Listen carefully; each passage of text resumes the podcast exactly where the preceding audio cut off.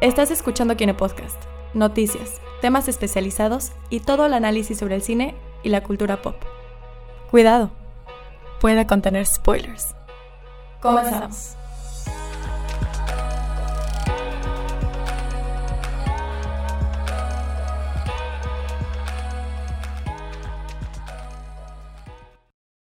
Y ya estamos grabando. Hoy es lunes 20 de mayo, son las 10 de la noche, ya es casi martes 21.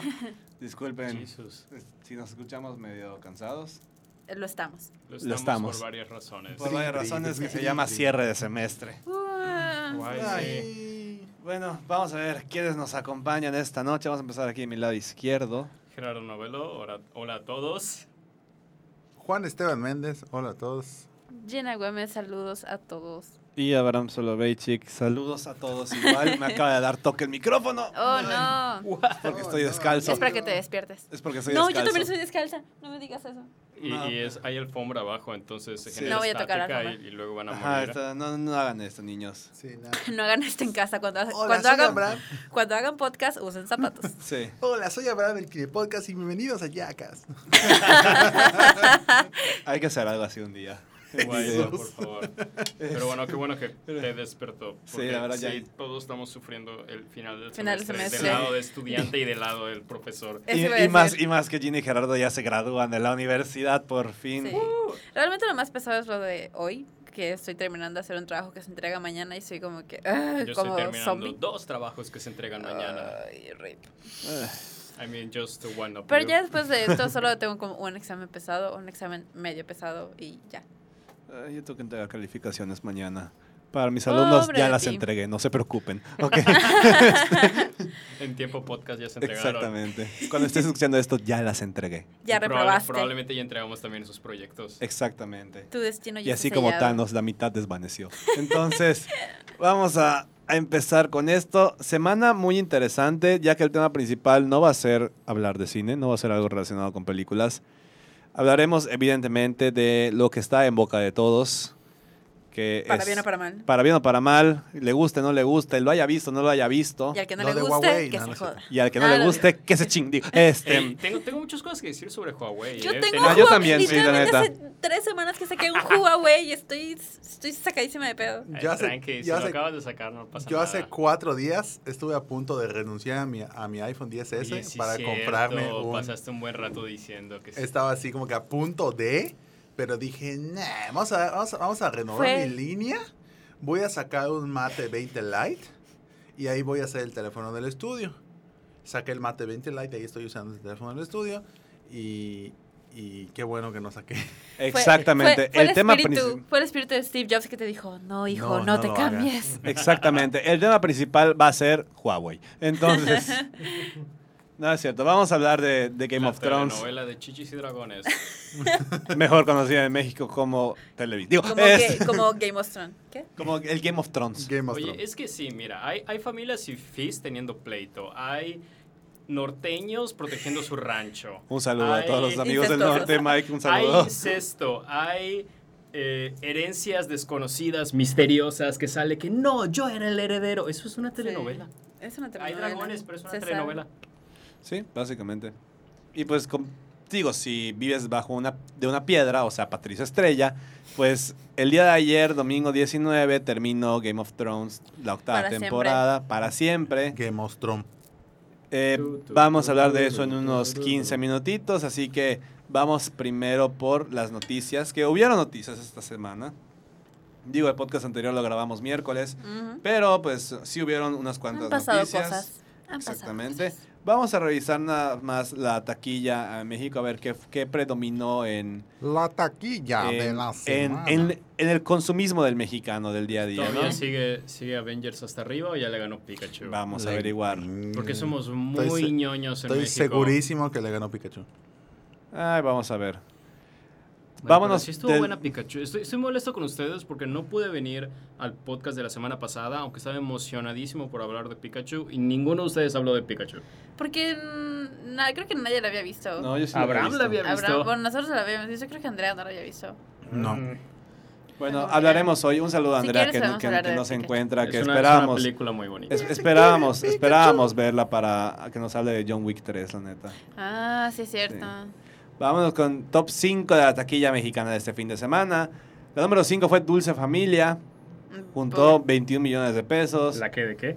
Dulce, Familia. Es una película mexicana. O sea, I know that dije que de que es ¿Por qué? irónicamente de Ah. como de chiste. I'm sorry. Ok. Sí, está durando más sonó de lo que muy debería. como que, ¿qué fue? Aparentemente, pues le está yendo bien en taquilla. Digo, si tienen a Doña Florinda, a Bibi y a el hijo de. Derbez, pues, pues de ahí funciona, ¿no? Em, la número 4 es La razón de estar contigo, un nuevo viaje. No manches. Gente, No. gente, por favor, por algo siguen haciendo este tipo de películas y es porque las van a ver. Ah. Entonces, Y, y, uh, ¿Por qué la gente va a ver esas cosas? digo, Qué no mal está está la taquilla O sea, ese está, está, está bonita la película, entiende el mensaje, pero ya vi Marley yo, ya vi la primera de la razón Ya de viste la primera de... Ajá, ya O la sea, viste, ya viste la Same segunda. story. Literal, mismo personaje. Pregunta. ¿Qué? Y respuesta. Brightburn, ¿dónde está? Brightburn, ahorita diré en dónde está. Ok. La número 3 es John Wick 3 para Bellum. Juntó Ok. 36.6 millones de pesos. Es su, primer, su primera semana, primera ¿no? semana. Ujú. Es en tercer Uy, lugar. en tercer lugar. Y digo, para ser mercado mexicano, que por lo general nos Y vamos para ese hacer una Gerardo, película como John Wick. Como John Wick está. le está yendo bastante bien. Bastante bien. La número 2 es Avengers, Avengers Endgame. Endgame. Y la número 1 es Detective Pikachu. Wow, Oh. le ganó. Nada más como dato, Avengers ya juntó 1.409 millones de pesos. Perdón por, la- por la expresión, pero chinga. Y Detective Pikachu pues lleva ya, ya lleva el- acumulado 169 millones de pesos. Ah, bien. Está muy chula, es muy torpe y muy, muy tonta, pero es Es adorable. muy cute. Quiero- Sí, quiero se gana, se gana un 10 de Sa- 10 ¿Sabe, por mí. sabe, sabe qué público va dirigido? Y sabe qué tipo de película es, así que no, le, no, ¿ah? no, no se retrae en No, ser para No, nada, no son para otakus.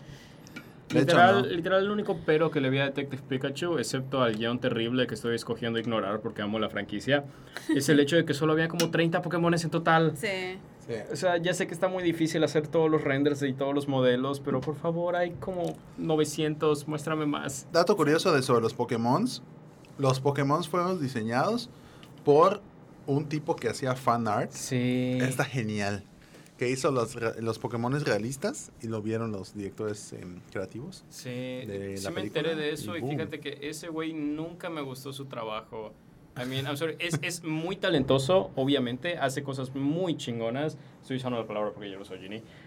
Pero siempre lo veía y lo decía como que, "Ah, te estás esforzando demasiado. Porque Hmm. lo que hacía era, no, no, no se veían como la película. O sea, como que intentaba agarrar un animal de la vida real y pintarlo de Pokémon y se veía muy raro. Y la película es al revés, agarra el Pokémon y le da textura, pero la silueta es la Mm. misma y por eso se ven todos tan adorables. Mm. La ciencia de la adorabilidad de los Pokémon. Sí. El plural, el plural es Pokémon o Pokémon. El plural es, es Pokémon, solo Pokémon, o sea, es como de, es una palabra ajá, de- de, japonesa. todos los Pokémon. Ok, es pero como pues, Jedi. le puedes decir Pokémon, Ah, o sea, pero es es, que no se una audiencia Jedis. mexicana. Ajá, por eso es como la palabra Jedi, que ya es un plural en sí mismo. Ajá. Ajá. Ok. Aquí analizando la, La la estructura gramatical. Me gustó mucho la participación de Omar Chaparro. Ah, Omar Sí, Chaparro. La neta lo hizo bien. La Se- neta. está- me dio O sea, risa. es que yo le decía a Gerardo, fue más como con-. Fue como con hola y adiós. Así, sí. Ah, sí, sí. Pero No mal. súper fuerte, o sea, para hacer un papel así súper X, súper No, fuerte. no he visto que re- como encan- reviews de... Ajá, de... Perdón, reviews de, de gringos. No sé si lo han mencionado, no sé qué piensa la, Creo el que ni público piensan gringo. que es mexicano de momento. Así como que lo ven Ajá. latino, piensan que es otra cosa menos mexicano. Ajá. Entonces, Oye, pero, pero, pero un- los japoneses les gustó. ¿Sí? Cuando salió el tráiler había fanart de Ah, ese sí. tipo de fanart Sí. de Omar Sí Chaparro. lo vi. Llegó a mi feed. Llegó el fin. Igual Es Ryan Reynolds se rifó, inevitable. sobre todo con su aparición live action. Mm, The Bastard actually did it Sí. sí. ¿La viste, ¿La viste en inglés o la viste en español? en inglés. Es que en, en español me- siento que me va a dar risa. el- Yo la sea, quiero ver en español. Por, es solo, voz de- solo por la parte, solo porque es James, la voz de, de Pikachu y porque quiero escucharlo cantar el tema de Pokémon. en español. I mean, Ah, también sí. lo puedes escuchar, el de I wanna be the very best. Pero en español. Ajá, Es que en español, ¿cómo, es la voz de, ¿cómo es la voz de James? Sí, del equipo Rocket. Ah, Es que eso es lo, lo que pero es el actor. ¿Está haciendo también la voz que se parezca a James o no? Es su Por- voz. Es su voz, por momentos Mm. queda así. El guajolote Macías. Sí. Cuando, llego- cuando, cuando está. Cuando, cuando, se, cuando se emociona y empieza a gritar y todo, estás escuchando la voz de. James. Sí. Mm, Entonces, chance ya- Ya, me diste una razón para onda. verla en español. Sí. ¿Verdad? Sí, Yo o creo, lo quiero, quiero esperar que se liquee, que se liquee o que se pongan las escenas en Ah, YouTube ya para debe estar verla. por allá en internet. Pues sí, Sí. se liqueó. Ah, no. Sí, yo mandé el, yo mandé la, el video, Sí. acuérdense. Me mentaron la madre mis amigos porque me dijeron, ¿por qué me hiciste ver una hora y media de Pikachu bailando? Nada más. Fue Ryan Reynolds. Nadie se quejó. O Pokémon.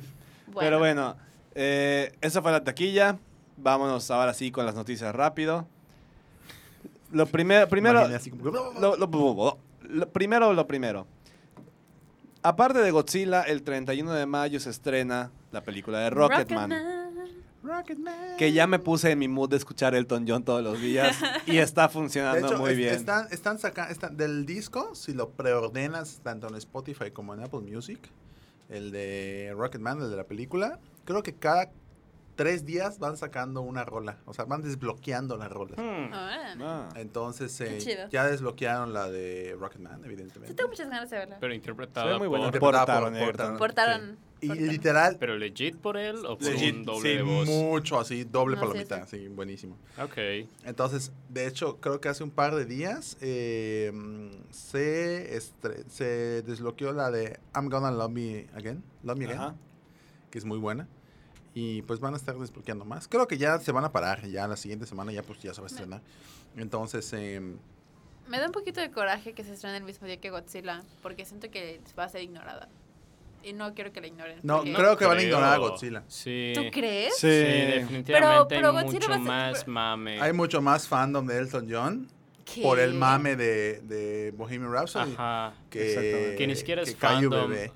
Sí. Y ni O siquiera sea, en Japón, en Japón te aseguro que va a durar, va a perdurar más Godzilla. Ah, no, sí, en Japón pero, va a ser un madrazo. O sea, Godzilla. tu Reino Unido, eh, Estados Unidos y todo, va a ser Elton John. Va a ser Elton John. Sí, ni siquiera porque haya fandom de Elton John, nada más por el mame de Bohemian Rhapsody. Pero siento que se... ¿Y por qué vieron sí, Kingsman Sí, siento 2? que merece que Guay. le vaya mejor que a Bohemian Rhapsody, al menos. Solo por porque le doy crédito a Taron de que él sí canta. Eh, legit, sí canta como Elton John. Es que el detalle aquí con la audiencia es que hay más audiencia normal que va a ver eh, La biopic. la, la biopic que audiencia geek que conoce a Godzilla. Porque dice, ah, es, es- porque mucha audiencia americana normal nada más ubica o al Godzilla del 98, El lagarto ese. el Tolok, es horrible, o Eh, los que no saben qué es un tolok en Yucatán son las iguanas gigantes. unas iguanas gigantes, o eh, todos los foráneos iguanas, tipo montando iguanas en la carretera. Bueno, eh, Mándenos sus ilustraciones de cómo creen que vivimos en Yucatán. Eh, Eso iba a decir que en Veracruz hay que son peces, Aquí- y en de México son bolillos y aquí somos tolocs Toloks. Con cabezas grandes Con y cabezas llamas. grandes, y chaparritos. que arrastra su barbilla mientras camina. ¿no? Eh, Ah, bueno, y sí. ¿En qué estaba? Que la audiencia americana solo conoce Ajá, a Toloc. reconoce, reconoce al Godzilla del 98 o los Centennials reconocen más al, dos- al Godzilla 2014 que el 2000, a- 2014 Godzilla 2014. Respira. Tú puedes, tú puedes. Su, más que su target fue más para la gente que ya conocía el personaje, como que la reconciliación americana con, el, con la basofia que hicieron en el 98, ¿no? Entonces, por eso la película, aparte que sale 10 minutos en pantalla, como que no fue mucho del agrado para, los, para la audiencia promedio. Así que lo más probable es que sí sea más. Hasta mismo, hasta que en México, Cinépolis ya lo otorgó, Cinépolis y Cinemex ya lo otorgaron en La garantía la Cinépolis. garantía Cinépolis a, a, ¿A Godzilla? a Rocketman. Ah, Rock. Hasta crees que le van a dar a Godzilla. Entonces es como que, pff, o sea, ya, ya, ya de plano, eh, hay mucha gente que literalmente nada más va al cine a perder el tiempo, para matar el tiempo. Entonces, ay, mira, tiene garantía, vamos. Y ya, o sea, a menos que nos sorprenda la audiencia, porque la audiencia es bien geek, como acá menciona. Eh, Es que sí creo que tenga. Sí tiene Entonces, puede chance, tener, puede tener. Porque, Al menos el primer fin de, fin de semana sí va a estar porque bien realmente, cañón. ¿cuánta, ¿cuánta gente conoces en México que diga, ay, soy muy fan de Elton John? Pues no muchos. Muchos, no muchos, pero el Pero, pero mame las biopics y los dramas tienen más audiencia Pero igual comparados no es con como un- que algo época de como biopic, es época de, de blockbusters. Eh, la biopic debería ser más hacia noviembre. No sé por qué le están ¿Sabes de qué va a? ¿Sabes que- de qué va a depender? Del boom que tenga mercadológicamente hablando, o sea, que tenga publicidad en redes sociales. Sí. Porque ahorita, si te das cuenta, hay, mucha, hay mucho boom de Godzilla, pero de eh, Rocketman está como que muy pasivo. Cuando sea tres o cuatro días antes de Rocketman, ¡bam! Va a salir Sí. todo el trancazo y toda la gente va a ir el fin de semana. Y Godzilla, lo- pues ha estado desde, mes, desde dos, mes dos y meses. medio. De, Pues mes y medio ha empezado su, su trabajo. Y, y lo que está aquí, lo que no ayuda mucho, o sea, en cuestión de relevancia, es que Rocketman lo dirige Dexter Fletcher, quien ayudó a terminar de dirigir Bohemian Rhapsody en su momento. Pero ponen eso en la publicidad. O sea, le importa al. no, la verdad no me he fijado si lo están poniendo, pero ya Pero ahorita, sí pero ya dio una dio una, inter- una entrevista a IndieWire donde dice que básicamente que Rocketman va a estar mejor que, que Bohemian Rhapsody. Eso no, es, eso no es mucho Dice- decir. se dice que, que Realmente. Eh, lo- pero todos- mejor todos- película, Ginny. que todos los errores que tiene, que tiene Bohemian Rhapsody, pues no son algo que se va a ver en la película de Elton John. Teniendo en cuenta que Fletcher entró casi al final de la producción que estaba dirigida por Brian Singer, pues obviamente en el cambio de, en el cambio de visión de dirección, pues habrán habido detalles o cosas que se habrán, se habrán dejado por allá medio, medio al azar. Pues Fletcher estuvo involucrado completamente. Yo creo que, bueno, no, aquí dice que por, por haber hecho Bohemian Rhapsody le dieron el trabajo de hacer, de hacer Rocketman, entonces obviamente es una película que está más planeada, con más tiempo y sobre todo porque también Elton John está involucrado en- al 100% en su propia película. No como Siento que aquí tiene que- mucho a Taron como su protegido. Es como que, miren a Sí. mi hijo. Y aparte digo, si lo vieron cantar en, de la fiesta de los después de los Oscars, o Canta sea, muy bien. canta hermoso. Sí. O sea, obviamente no es un Elton John, pero No, y él siente que está sí como que muy muy, muy emocionado. él como sí. que está muy ilusionado con el proyecto. Se Y- ve muy, muy bonito. Damn, hay una cosa de Game of Thrones que se acaba de hacer oficial a nivel trending topic a nivel internacional. What? Estoy A ver, dropelo, dropelo. ¿Qué? de que están comparando a Game of Thrones con Full Metal Alchemist. Literal, están diciendo, si Full Metal Ay. Alchemist tuvo un reboot sustancioso cuando ya terminó, lo puede hacer igual mira, ya he puesto más a que ¿quién está honestamente se nos- diciendo eso? Pues, los Gente en fans. internet. Gente en Nah. internet. Yo, no ya, pu- yo he puesto honestamente más a que se nos va primero Martin que la publicación del séptimo libro. Obviamente. Ah, sí, claro. Qué triste. Entre que salga Martin o salga el séptimo libro, se nos sale Mi Martin. parte favorita, ya sé que me estoy adelantando, pero tiene que ver con esto. Mi parte favorita del último episodio fue cuando Tyrion dice, pregúntame de nuevo en 10 años, porque Sí. sí, me vi diciendo, este, este va a ser el final de los libros. Pregúntame, Pregúntame de nuevo en 10 años. bueno. Bueno, ahora sí, vámonos con la siguiente noticia. ok. Esta semana, antes de hablar de. Antes de que se estrene Rocketman y Godzilla, se estrena Aladdin. El, el remake de. El remake de Aladdin. Ya están las primeras críticas, al Cero menos críticas que estoy revisando aquí. Digo, el interés de verdad aquí por, por algunas personas es evidente que, que no la van a ir a ver. Nivel, organizamos el estreno y no vamos a ir. Exactamente. es neta. Yo la, Sí. yo la verdad es porque me apendejé. Entonces. Ah, bueno, yo no iba a estar aquí, Aquí hay un aire un poco de odio hacia los remakes de Pues- Disney pues no yo es- solo tengo apatía. No, Ajá, en lo mío A mí me da igual. O sea, a mí este me da igual. 100%. A mí este me da igual, porque, o sea, me gusta Aladdin, pero, pero el remake que estoy esperando ver y ese sí voy a juzgar gratuitamente es El Rey León. Yo juzgo gratuitamente que estés esperando el Rey León. Eh, tengo, tengo, I, I got my reasons. ¿ya Shot fired. Porque es tu película favorita. Igual es mi película favorita. Yo para nada la estoy esperando. Al contrario, es como que Es que, aléjate yo, de mi es que yo sí de quiero ver de- así de que es súper, súper realista, Es- ya Pero sabes. feos. Pero ya viste Pues un no ah, ya viste al, al dragoncito haciendo la pose esa en live action con, con el muerto. Basta, entonces- no. Estoy triste por eso. Perdón, ya me adelanté Ah. de eso. Pero ya, ya, ya me vi, ajá, pero no sé, pero lo que sí sé es que aquí están las primeras reseñas y pues te está yendo bien mal la película. nada más Bri, bri, bri, bri, bri. O sea, no están diciendo que es la película de bien. Disney. Bien de que está, está siendo bien valorada. No es como, bueno, la verdad no vi Dumbo, pero tampoco vi Cenicienta y no vi, bueno, no sí vimos La Bella y la Bestia porque hicimos el evento, Ajá. pero A esa sí fuimos. a eso sí fuimos. A eso sí fuimos. Pero digo, están diciendo que no está mal. Para hacer un remake de la action de Disney, que está bastante bien hecho. Tiene, se ve que hay un aprecio por las personas que, el- que la hicieron. Que sí, Will Smith es muy chistoso como el genio, pero también los protagonistas tienen su encanto. Obviamente no, no están diciendo que supera al original. Digo, superar el clásico animado, pues está muy cañón. Digo, ni siquiera las continuaciones que le hicieron directo a video superan por nada las, las originales. I mean, eso A es ver. bastante... A ver, Los bastante 40 evidente. ladrones es una película buena. Es muy buena. No, irónicamente, y tiene el papá de Aladdin, que es muy chido. Deberían verla. Y deberían mejor ver esa que ver el remake. Exactamente. No va a superar a la original, pero es un es una muy buena adaptación.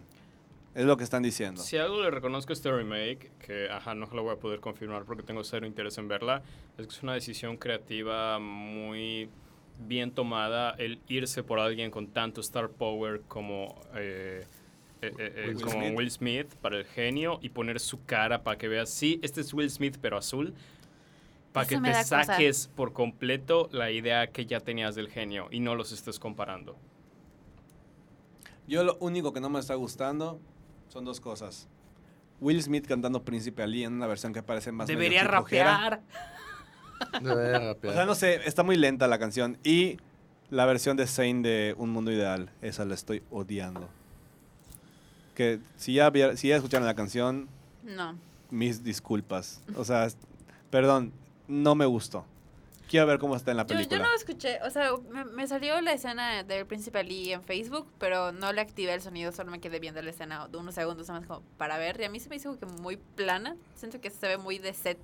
Siento de que puedo ver las luces arriba en el set. Sí, o hay, sea, hay cosas que ¿Cuál La iluminación está muy plana, los encuadres están como que muy estáticos, solo es como que, ah, sí, mira este cuadro, corta, siguiente cuadro, corta, siguiente cuadro. Es como muy, muy básico, muy, no Como muy tiene nada musical, de... ¿no? Muy eh. musical.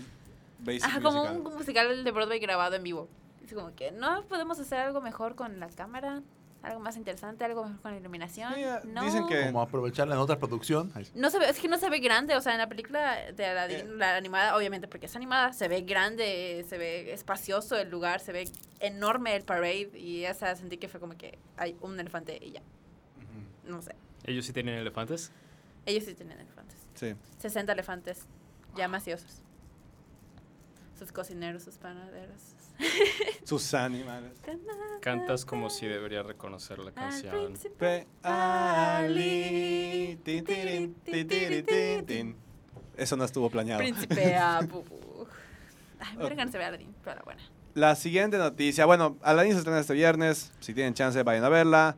¿O no? Si les gusta, si no les gusta. Y nos dicen qué onda en Twitter, en Instagram o en el Facebook. O si vas al evento de Kinecarus, nos mandas una foto. Mm. Y la siguiente noticia es que Keanu Reeves quiere volver a interpretar a John Constantine. ¿Hace cuánto salió la última de- la, la película de Constantine? Nunca he visto nada de. Constantine, así que no tengo opinión al respecto. Ah, O sea, Tampoco. básicamente la versión rápida de la historia es que pues obviamente con todo el todo el tren que hay ahorita por John Wick 3, por tren, por no decir el tren del mame, este, pues obviamente Juan Wick. Eh, obviamente si ubican a Keanu Reeves y todo lo que ha hecho, pues digo, estuvo en Matrix y parte de- pues, también por lo que se le conoce es que a mitad de los 2000 hizo la película de John Constantine. Entonces, nada más está diciendo que sí le gustaría le gustaría interpretarlo otra vez, le gusta mucho ese universo, el personaje, se la pasó muy muy muy bien, así que estuvo muy bonito. Y pues que le gustaría retomar ese papel, sobre todo porque ya hubo una segunda versión de Constantine en The CW, creo que fue CW. Sí. Sí. Ajá, esa era la que podía fumar, pero no podía fumar, ¿verdad? Ajá, creo que sí. La que era muy, muy kid friendly hasta cierto punto. Ajá. Pero pues no hay, no hay nada planeado para una película de Constantine hasta ahorita. Constantinopla. Eh, la realidad es que solamente está John Wick 3, que Andrea, si estás escuchando esto, cuando venga la siguiente semana nos tienes que hablar de John Wick 3. Porque Nadie aquí la vio. nadie de aquí la vio y sí necesitamos saber qué onda. Sí. Prometo aventarme las dos estos días. También como prometí aventarme todas las Avengers antes de Endgame, pero no lo Did logré. you? I mean, son. No son tantas. Digo, de aventarme dos, aventarme ajá. 21. eso no hay Dos en una semana, sí, Sí. se ve. Sí se ve, sí se ve viable. Sí. Sí. Y bueno, pues, ajá, Keanu Reeves quieren ser Constantine. Sin, ah, si ya fueron a ver eh, John Wick 3, igual díganos qué les pareció. Y cambiando de, de, Keanu Reeves a Robert Downey Jr. Así, segue Sí. interesante. Robert Downey Jr. va a ser reconocido como Disney Legend En la D23. en la D23. Básicamente, el premio Disney Legend es como que te nombren así el, el mero manda más, Sí. el, el, el premio al orgullo, casi casi, Sí. el alumno destacado, Ajá. el mejor de la generación. No, casi, Disney casi. Legends son así las figuras, figuras- de cualquier, figuras. cualquier parte de- del estudio o del... sí, En, de cualquier, en cualquier ámbito, ya sea Sí. en, empres- en empresa, animación, en animación. en parques, sí. en películas, El, lo el que Disney sea. Legend es el honor más cañón que puedes Sí, tener como sí, sí, sí. trabajando para la compañía. Sí. Julie Andrews es Disney Legend. Mark Tom Hamill, Hanks Tom. Hanks, Oprah Winfrey es Disney Legend, ¿Oprah? Oprah es. Disney Legend, ¿Qué hizo? muchas cosas. Muchas cosas. Qué hermoso. Eh, también Carrie Fisher es Disney Legend, Stanley es Disney Legend. Entonces ya sabes más o menos en, en qué rango está entrando Robert Downey Jr. para ser considerado una Disney Legend. ¿Qué digo? Su aportación principal, cabe recalcar, pues es por Es- haber interpretado a Iron Man en, Iron en Man. toda la saga del infinito de, del, del universo Pues cinematográfico sí, de pues Marvel. en su personaje se basó todo el MCU, así que sí se merece Exactamente. Eso el está, reconocimiento. eso va a estar padre porque la D- o sea, va a ser en- durante la D23, por lo general esto es en el primer día. Y además de, de, de Robert Downey Jr., otra persona que recibe el premio de Disney Legend es James Earl Jones, que si no lo ubicas es la voz de Mufasa en inglés, es la voz original de Darth Vader, bueno, la, la única voz que existe de Darth Vader. Luke, I'm your- no dice Luke. I'm your father. Es, es Y también No dice, aquí que la actriz Ming Na. Wen, que Wen. interpreta A a Mulan. Sí, Mulan, la amo. Y también Hans Zimmer va a recibir el premio Ah, Disney Legend. Al fin. Ah, ok. Sí. Ok, Ah, sí. o sea, es- Hans Zimmer es talentoso, pero no tenía idea de que existía este premio en primer lugar y tantos nombres me están me lo están demeritando un poco. Pues es. ¿Por qué? son personas que le han aportado algo. Pues digo, John, a John, Williams ya es Disney Legend, ¿no? Sí, sí es. Sí, Hay que sí es. No estoy segura. Ya ni sé qué ha hecho especialmente para Disney. O, o- Pues digo, teniendo en cuenta que ya prácticamente toda la, todo, todo es de Disney. Eso, sí.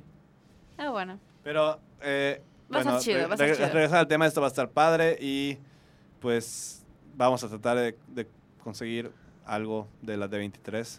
Debe, va- debe estar, el- va, va a haber video, eso seguro, porque lo hicieron el año, hace dos años con Stan Lee. Hubo video de, de la ceremonia de Disney Legends, así que muy Mm. probablemente también lo habrá. Pero pues va a estar padre. Robert Downey Jr. ya es oficialmente Disney, Legend. Y la última noticia es que si hay algo que aquí, que aquí odiamos es los malos castings. Hmm. Hubo un fenómeno hace un par de días que ya revolucionó las redes sociales. Fenómeno y de fenómeno. Fenómeno, fenómeno. Que prácticamente si llegaste a ver la saga de Crepúsculo y también Harry Potter, ubicarás al actor Robert Pattinson como Edward Cullen y... ¿Cómo se llama el de Cedric? Diggory. Cedric Diggory, gracias, perdón, se me olvidó.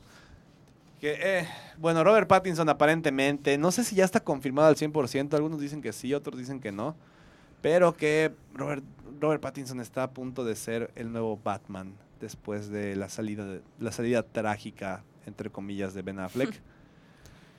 Mm, La verdad Bien no sé qué él. pensar, o sea, digo, voy, me invaden los aliens. Hay- hubo interferencia. Es, es- Ujú, son los agentes de Robert Pattinson diciendo. ¿Qué están diciendo de Robert? Es la Warner que ya me está Es la escuchando. Warner. Bueno, al menos ya nos escuchan. Este, Eh, Pero Robert Pattinson, digo, yo la verdad lo detestaba por Crepúsculo. Pero- Digo, pero igual tenía yo 15 años, ¿qué se podía esperar? Entonces, no sé, no lo veo como un Bruce Wayne. nadie realmente. va a odiar Crepúsculo más que Robert Pattinson, te lo juro. Él odia, le repugna Crepúsculo. Brutal. Pero por el papel o porque su novia lo engañó. No, no, no, no, no, la historia, los, o sea, el personaje, no, a él no le gustaba. Y si, Sí. si ves entrevistas de él en la rueda de prensa de las películas de Crepúsculo, siempre se estaba burlando de las películas y de la historia y de todo. Siempre, no le siempre. Ah, eso me vengo a enterar 10 años después. Tampoco Sí. yo lo sabía, igual y lo, estaba lo de- limitaban, lo limitaban un chingo como actor. Porque, o sea, a todos. tener una cara de piedra todo el día. Es que a todos en esas películas les pedían tener cara de piedra. Sí, eso Y- es más de dirección que nada. Ujú. ¿Quién dirigió esas películas?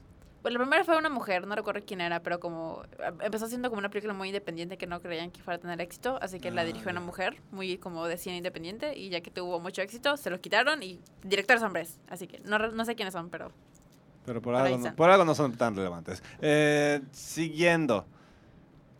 A mí, o sea, yo estoy viendo una foto de Robert Pattinson y no me lo imagino como Batman. Ay, yo sí, claro que sí. Tiene la Yo sí me lo pinta de imagino. niño la, rico. la forma de su cara sí lo veo como usando la máscara. Tal vez, o sea, el cuerpo sí le hace falta trabajar para verse como pero a to- Batman, pero todos. realmente sí. O sea, no, O no es nada que no, se sé, pueda pero, conseguir. pero Chris a. Pratt es el, el ejemplo perfecto que pasó de ser un gordito a ser Star-Lord en meses. O sea, sí Pero se puede. digo, por- porque yo tengo un, no un repel a Robert Pattinson, pero no me lo imagino en ese tipo de papeles, estamos de acuerdo. pero por Crepúsculo. Por Crepúsculo y por su trabajo posterior a Crepúsculo. Pues se ha hecho más de películas independientes y, y cosas más como que, on- no underground, pero sí low budget. Sea, no es un actor que ha estado en, en producciones Pues mejor a ese así. nivel, ya sabes. Pues para qué. Pues sí. Y supone, pero se supone que esto ya es casi casi oficial. Se supone que la película se graba este verano y se estrena en 2021. Sigue siendo dirigida por Matt Reeves. Y algo que estoy leyendo aquí que está muy interesante es que varios fanáticos están pidiendo que, que agarren a, a Michael Keaton también y, y pues hagan una versión live action de Batman del futuro. Pues. Que no digo, estaría mal. O sea, Mm, ah, digo, Eh. Michael Keaton ya está en esa edad de Bruce Wayne, entonces... y Eh. también ah, le había dicho adiós a todo el. ¿Cómo le había dicho Iñárritu? Genocidio cultural. ah, sí. Que eran las películas de superhéroes. And Y acaba siendo Spider-Man. Sp- Spider-Man Spider-Man. Homecoming. Sí. Entonces, está interesante, no sé qué piensan ustedes en, en A mí general. no me molesta, pero para nada. No sé si porque no estoy conectada tanto con Batman, pero es el fenómeno que siempre vemos. Castean a alguien y todo el mundo lo odia, sale la película, ah, no estuvo tan mal. Castean a otro, lo odian. Y es el Sí. mismo patrón. Es lo mismo, siempre. es lo mismo, nada más que ahora lo pueden asociar con niñas adolescentes. Entonces, Ajá, exacto. Y eso es lo que más le molesta a los, a los fanboys. Y, o sea, no es, no es contra ustedes, pero eso, o sea, en general a, la- a los fans de Batman es como que les caga que un actor que fue el protagonista de una serie dirigida a una audiencia femenina ahora sea Batman. Es Realmente si es te eso. Vas, si te vas a la petición, porque obviamente hay una petición de no queremos que Hay sea peticiones para todo. Si te vas a Hay los comentarios de esa que petición, limpie, todos o sea. son de que no, es un marica, es un, es un Es un va- ahora Batman va a ser un vampiro que brilla. Es que, va a ser- es que él siempre fue Batman, nada más que, nada más que antes brillaba. Ahora ya no brilla. Y ya, y pues mm, yo creo que hay que darle el chance. O sea, es un actor como cualquier otro. Sí, es una película, hizo cuatro películas muy malas en los principios de los 2000. ¿Y qué? Muchos actores lo hicieron. Fueron cinco. Bueno, cinco películas muy malas. Muchos actores han hecho cinco películas muy te, olvida- malas. te olvidas de que, te olvidas de que Breaking Down se dividió en dos partes. Sí, right. Perdón, Chiri, estoy de tu lado en esto porque dio mucha risa sobre esos cinco. Se me olvidó eso de que estaba. Lo peor es que las fui a ver en su momento con mi exnovia y con mis amigos. Ay, amigo. Sí. Amigo, date cuenta. Yo solo fui a ver las primeras dos. Yo fui a ver la primera porque literal, morro que no sabía. Dijeron, es película de vampiros, ah, va, y luego algo que brilla, yo así de que estoy viendo. Ay, yo sí me enteré, pero nunca vi ninguna. Luego, luego eh, New Moon, dije no. O sea, cayó una vez, la culpa es de ustedes, la, cul- la segunda es mi culpa. Eclipse fue porque mis amigos y yo, literal, no teníamos nada que hacer. ¿Y decidieron entrar a ver Eclipse en lugar de irse Estamos a valer verga a su casa? Estábamos en una plaza a las 9 de la noche y decíamos que íbamos a entrar al cine. Váyanse a su casa. No manejábamos. Ay, no manches. Y nuestros papás nos habían dicho, pasamos por ustedes hasta tal hora, va. Ok, aquí hay otro caso de redención porque gracias Wikipedia. Eh, Melissa Rosenberg, que adaptó todos los guiones de las cinco películas de Twilight, fue la que estaba a cargo de Jessica Jones en Netflix. Ah, Entonces, Ah. básicamente todos en estas películas ya tuvieron su Redemption sí, Act. Sí, realmente todos han hecho Kristen otras Stewart ya lo cosas. tuvo. Sí, Sí. ha hecho Snow otras White. cosas. Sí, ha hecho No, otras Snow cosas. White no, pero ha hecho películas independientes que no he visto, pero sí, ah, tiene, es muy buena actuando en otras cosas. Bueno, vamos a dar el chance a Robert Pattinson. Sí, denle chance, no sean malos.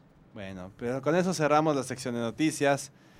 The Batman se estrena hasta 2021, es lo único que sabemos, no sabemos más.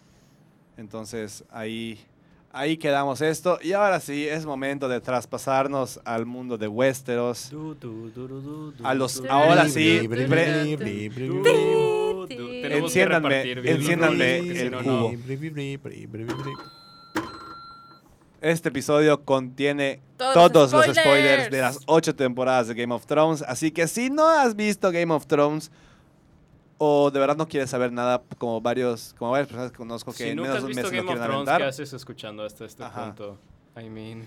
Siento que hasta la gente que no ha visto Game of Thrones nunca en su vida ya sabe cómo termina porque literalmente para Game of Thrones los spoilers son merciless y apenas estás en el episodio ya están saliendo los spoilers en redes sociales. ¿Qué onda? Así que aunque no estés viendo Game of Thrones, si te metes a Facebook, Ya sabes quién Te murió. Sí. bombardean brutalmente. sí, sí, sin avisar ni nada. Así que vamos a ver. Se estrenó ayer el capítulo final. Fue una duración de hora 20. Pregunta, ¿alguien lo vio en vivo? No. No, No. Ok, perfecto. ¿Pudieron entrar al servicio de HBO Go? sí, Sí. súper bien. Maldita sea. Yo tuve que buscar otros medios del bajo. ¿De mundo. verdad? No, sí. O sea, tengo mi, o sea, tengo mi cuenta y todo, pero no me cargaba en la computadora. Sí, En mi celular, bien. en mi celular sí cargo. En la sí, en computadora no. nosotros sí, súper bien. Funcionó, funcionó y hasta más, ajá, funcionó más, más que otras veces porque a veces la- lo poníamos y la, la calidad estaba para el perro. Pero ahorita lo pusimos, eran como las 10, 20 de la noche. para el gato. Yo lo puse a las 9 y nada. Pues nosotros vimos a las 10 y desde el inicio estaba Full HD, Estaba Full bien HD, chido. Full ¿Sí? HD, 4K Ah, pues, HD. Extraño. Soy yo. O sea, pregunta, ¿se desconectaron de todas las redes sociales habidas y por haber? Sí. Sí, y igual. sabes cómo Sí. la, la memoria muscular de agarrar tu celular Sí. y abrir Facebook y Me no, no, pasó, no, no, no, espérate. Me pasó. Eh, y él lo vio literalmente de que tiré mi, mi teléfono al otro lado de la mesa. Fue como que, ¡ah, no quiero ver Facebook! ¿Viste algo? No, no, no, porque Ah. literalmente fue como que la, la, la inercia de abrir Facebook y como que se abrió y yo, ¡se está abriendo Facebook! Y lo tiré. Super same. No, yo eh, vi un titular de un medio periodístico muy importante a nivel nacional que decía, Di nombres, di nombres. decía, se terminó Game of Thrones, tal es el gobernante de Westeros en su titular. Blame spoiler así. Pero su spoiler estaba mal.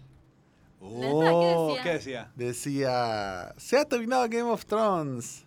Eh, ¿Cómo gobernará Jon Snow los siete reinos? Nada más eso decía. Entonces era más como ¿Qué? especulación. Era como especulación o algo así, pues decía se terminó el show y así. Que estaban muy confiados de su especulación. Sí, Mm, pero pues ajá, o sea, no. no Wing, pasó. wing.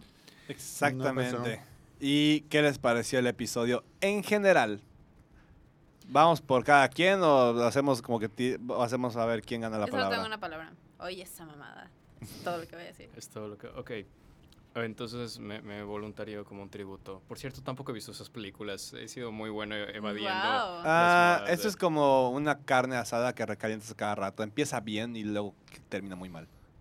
¿Cuál? Esa, no, esa es una analogía que puedo procesar, pero Hunger Games. Mira, La primera es buena. el problema con todo el mame alrededor de Game of Thrones eh, en internet sobre lo mala que dicen los fans que es, es que hay... eh, no puedes ganar. Porque hay de ambos lados. Porque de entrada hay expectativas brutales que la serie jamás iba a lograr. Entonces, fácil, la mitad del hate viene de que la serie no está siendo perfecta. Y la otra mitad del hate está siendo perfectamente justificada por malas decisiones narrativas. Entonces, no hay cómo ganarle. Sí. O sea, realmente no, no iba a haber un final que hubiera sido de la satisfacción de todos. Nunca iban a poder lograr ese final. Pero. Por lo menos podían lograr un final y que tal vez no fuera la satisfacción de todos, pero tuviera congruencia y coherencia. A mí me con pareció congruente.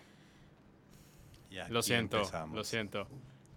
Mi único problema con estas últimas dos temporadas de Game of Thrones es que es el ritmo. Están súper apresuradas, pero narrativamente lo que ¿Realmente sucede... crees que es congruente? O sea, los personajes actúan congruentemente Sí. con... con- ¿Qué? Sí, actúan congruentemente a cómo están escritos y actúan congruentemente a de qué se trata la serie. Claro que sí. Daenerys. Nada más la gente quería ver un, un, eh, arco narrativo de superación, de redención con Jamie y su arco narrativo es un círculo porque así funcionan las relaciones tóxicas. O sea, eh, George R. R. Martin es un pinche cínico.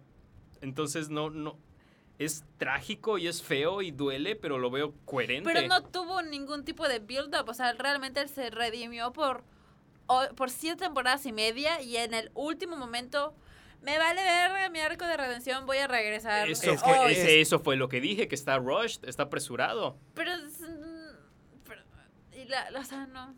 Pero es que no entiendo, o sea, ese arco de redención de Jamie es algo que le habían como que aplaudido mucho a la serie, como cómo consigues que un villano tan vil como Jamie Lannister, que literalmente se cogió a su hermana y tiró a un niño del balcón en el primer episodio, y logra sentir empatía y te encariñas con él y lo- logra Y luego te como lo un héroe. arrancan. Pero no tiene sentido.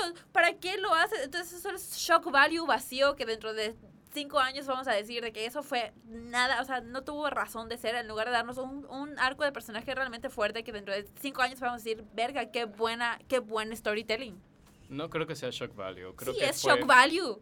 Claro que sí. Entonces, la mitad de la gente estaba pensando de que Jamie sí se había regresado a- con, con Cersei por pendejo y la otra mitad como yo estábamos esperando el giro de tuerca de que, ah, no, pensamos que, creía, que se iba a regresar con Cersei, pero en realidad fue a matarla y yo estaba esperando eso porque ese iba a ¿Y ser como un shock redención? value. Claro que sí. Matar a lo güey. Claro que sí.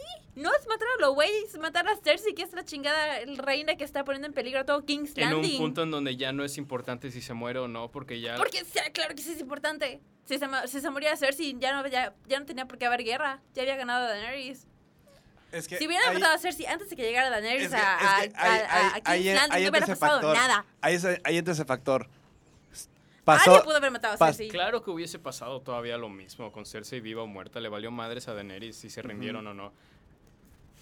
Eh, Es que eso, eso prueba, es que eso prueba, el- prueba el emputada punto. por eso. No se cumple, no, no cumplen expectativas y y obviamente molesta porque en el caso de Jamie, déjate el caso de Jamie, el caso de John y el caso de Daenerys, o sea, Tyrion, eh, Tyrion siempre fue como que llevar, A Tyrion, a Tyrion es al que más le duele ya no tener libros para, para ponerse. Exactamente. Pero... A continuar. o sea, a lo que voy es que, bueno, en el caso de Jamie, como, como bien decía Gina, yo sí esperaba que él fuese a matar, en parte porque la profecía decía que iba a morir a profecías mano de son su hermano. ¿Para estúpidas. no, no, no puede ser. ah, ¿Para qué entonces le haces build up tantas temporadas y al final te va a valer verga? No le hicieron tanto build para las Claro profecías. Esos eran los sí. fans. Pero están ahí. O sea, O sea, las, ¿para qué las pones entonces? de entrada las profecías son una herramienta narrativa muy torpe. Y la forma en la que la- las usa Martin y la forma en la que las adaptaron D&D, que es, no se va a cumplir la profecía, pero vamos a utilizar la profecía dentro de la narrativa para darle razones a los personajes para moverse, eso se me hace un buen uso narrativo de las profecías. O porque, bueno, ahora que lo plantea de esa manera Gerardo, yo lo estoy viendo más como, no va a pasar al 100%, pero al personaje ya le sirve como una especie de guía para saber qué es lo que tiene que hacer. O sea, más o menos como un, como un, este es tu, este es supuestamente tu camino. Trata de, de llenarlo completamente.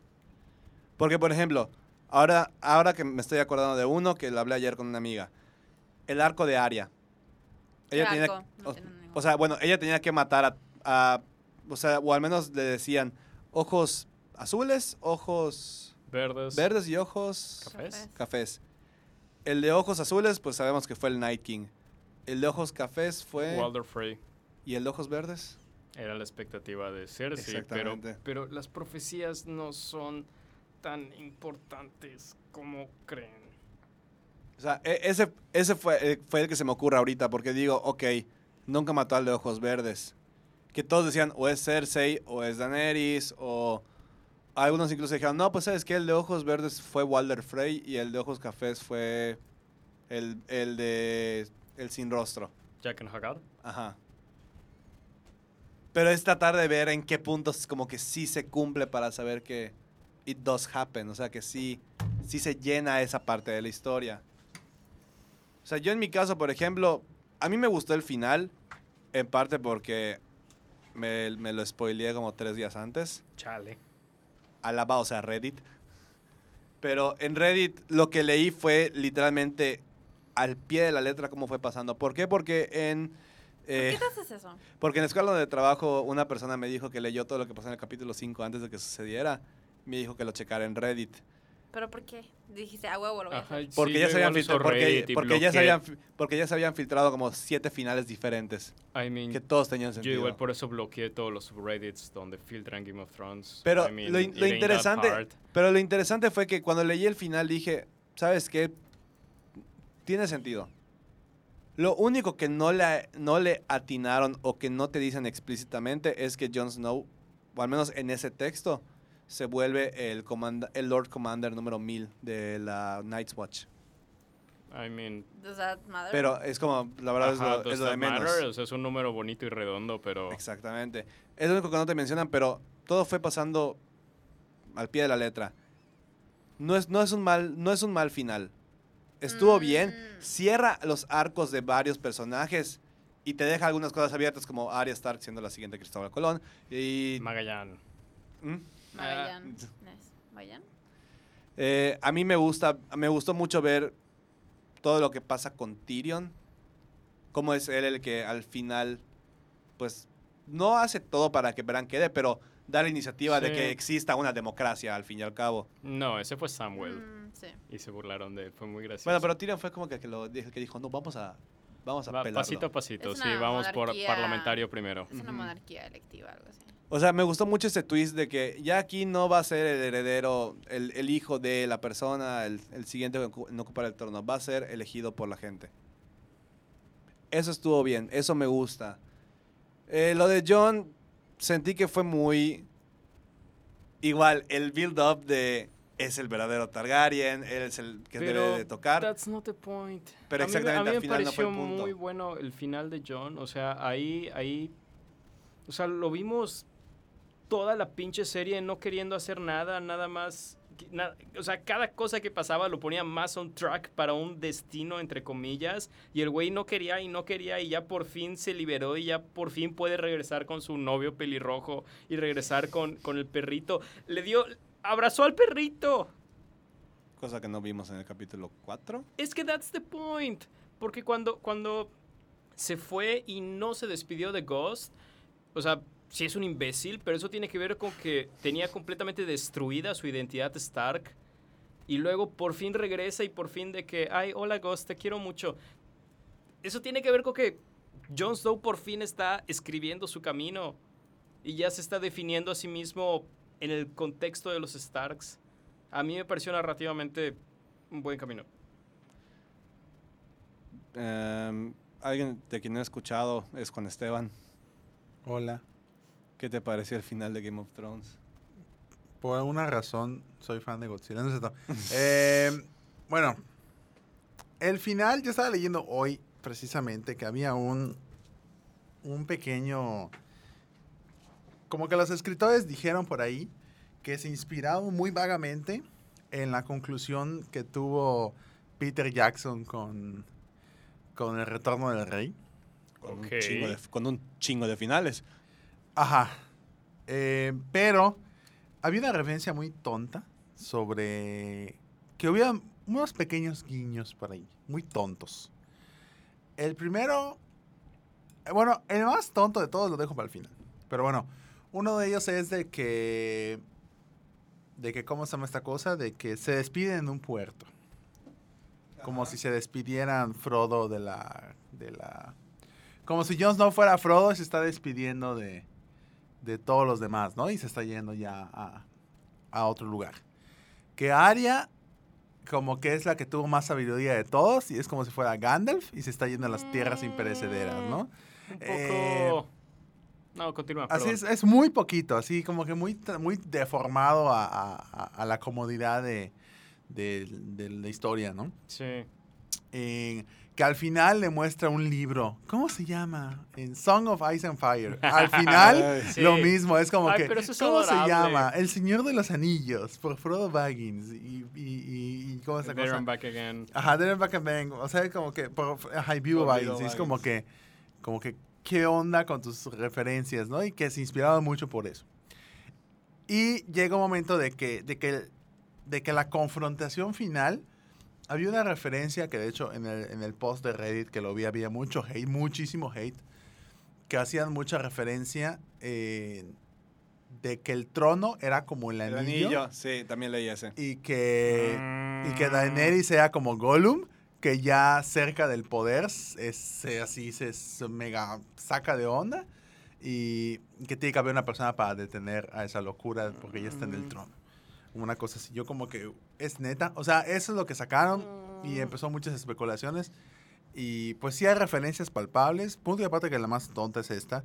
Pero lo del puerto se me hace lógico. Lo que se me hace más así cercano al Señor de los Anillos es lo del el libro. libro, el libro. Todo lo demás es mucho fan wank. Pero lo del libro, pues obviamente es referencia a Sí, Tolkien. referencia a Tolkien, ¿no?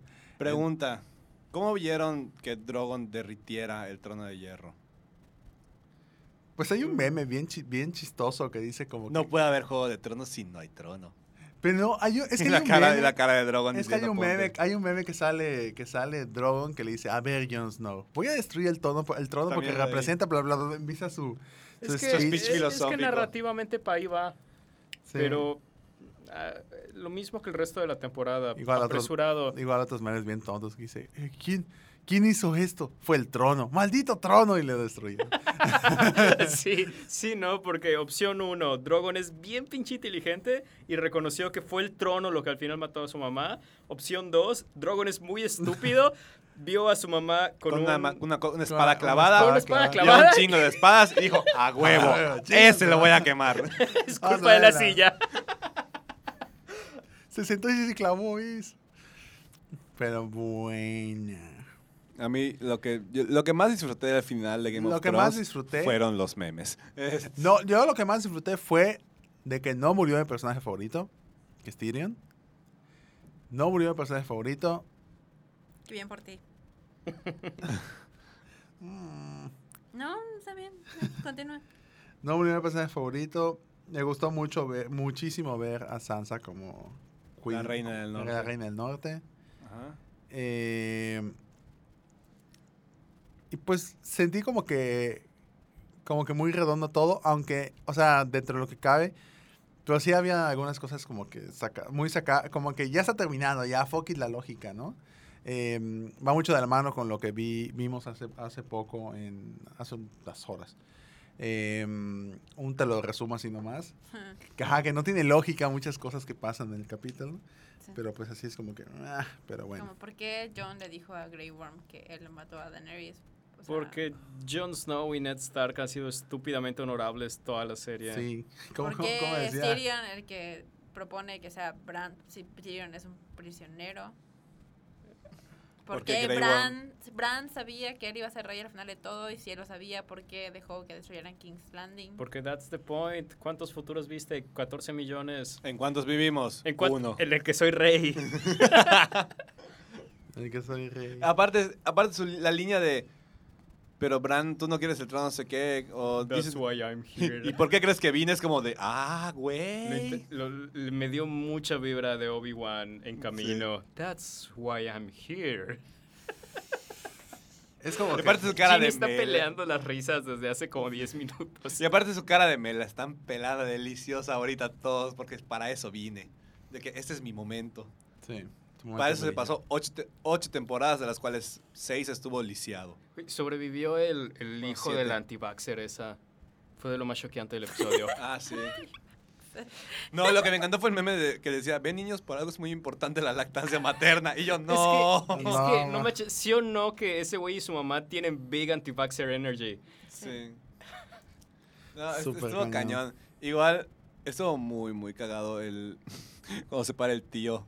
A decir, bueno, es que yo la verdad soy uno de los lores más antiguos.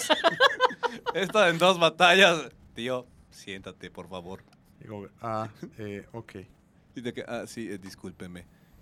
Y ya se siente. No, la verdad es que también otra cosa, otro punto que quería tocar al respecto es respecto a la serie en general. Ah, sí, se da una cosa. ¿Qué pasó? Una noticia que vi hoy como a las 4, 3 o 4 de la tarde es que las suscripciones de HBO Go el día de hoy bajaron un 32% a nivel global. Entendible. Súper entendible, pues como que evidentemente. Ay, pero ¿por qué? Si también está en... em, Westworld. Chernobyl, que es muy buena, vean Chernobyl. es Chernobyl. muy No, buena. ah, Lo, hay- bueno- lo bueno es que mi suscripción vence el domingo que viene, entonces tengo chance de aventarme. ¿Los de Chernobyl van un capítulo al, por semana o es Ya están. todos? Me aviento todo Chernobyl, me aviento el documental de Michael Jackson y me aviento el documental del el documental de The Last Watch de Game of Thrones. Antes, Ah, y, sí, luego, y luego cancelo mi suscripción. Es que hay cosas buenas en HBO, pero nada, nada nunca va. Bueno, nada en el futuro cercano va a tener el mame de Game of Thrones. Así que. No. No, y lo que sí hay que reconocer, digo, independientemente de, de, Sucesor de Señor de los Anillos de Amazon. de Amazon, independientemente de lo que haya pasado en el final, lo que sí hay que reconocer es, en general, la producción de, esto, de esta última temporada. Si han visto los, los especiales de media hora que salen después de cada episodio en YouTube, te das cuenta todo, todo el esfuerzo que le ponen en la creación de los sets, de los vestuarios. Los vestuarios, O sea, todo, todo está muy cañón que, los efectos especiales. La, la- que sí, sí se debe llevar al menos las nominaciones técnicas. técnicas en los semis. Los semis son muy. ah, bueno, perdón, no les tengo mucho respeto. Bueno, Pero- pero I como get son it, el- I get sí. O sea, realmente, digo, no importa cómo haya terminado, la producción de la serie fue... Es algo que sí vale la pena. Y sobre todo cuando yo les sugiero que vean el, el capítulo 5, que te muestran cómo crearon completamente las calles de King's Landing, que hicieron aproximadamente 17 calles, súper bien detalladas, muy bien realizadas. Roma se queda pendeja. Literal, de que Roma se queda pendeja. y y cómo, cómo tuvieron que tapar a... Cómo tuvieron que tapar la ciudad Sale un para que la camarógrafo gente... en una de las escenas, ¿lo vieron? No. Yo vi lo de las botellas de agua. También lo de sí. las botellas de agua, pero en una escena en King's Landing sale el camarógrafo. No sé. Eso sí, lo característico de esta temporada Han sido los errores. han sido los, erro- los errores de continuidad. técnicos. Más que el contenido Mm. técnicos, el vaso, la botella, la falta de la mano de Jamie, el camarógrafo en la toma. Es- o sea, eso es O sea, pero mi, mi pregunta es, digo, de aquí los cuatro somos comunicólogos y, y vemos los errores de, de- los errores técnicos cuando estamos grabando. Sí. Ahí, Ay, no siempre los ves, pero es un Pero- crew de siete ajá, personas. y, y este, mínimo, hay, mínimo, hay, mínimo no hay uno que se da cuenta, ya sabes. Sí. Pero. Ahí estamos sea, hablando que son un chingo de gente. Pero más gente no son. O sea, más gente son más ojos que pueden ver errores, pero también son más manos que pueden cagarla. Sí. Pero ¿no crees que durante la edición del capítulo que estamos hablando que se hizo hace meses? ¿Quién sabe? No sabemos las condiciones en las que Sí. editaron. Tal vez Los- editaron al- así a lo super rushed y no tuvieron tiempo Estaban de darle un double check. Tomados. También toma en cuenta que el, el escrutinio de internet es brutal. Pero Mm. lo, lo del vaso, ahí sí me cagué de risa. Aquí lo de la botella dije, esto ya fue buscarle hasta por dónde le encuentras. Pero sí se veía. Sí se veía. No, sí se veía, sí se veía. Pero me dio risa de que, no mames, o sea.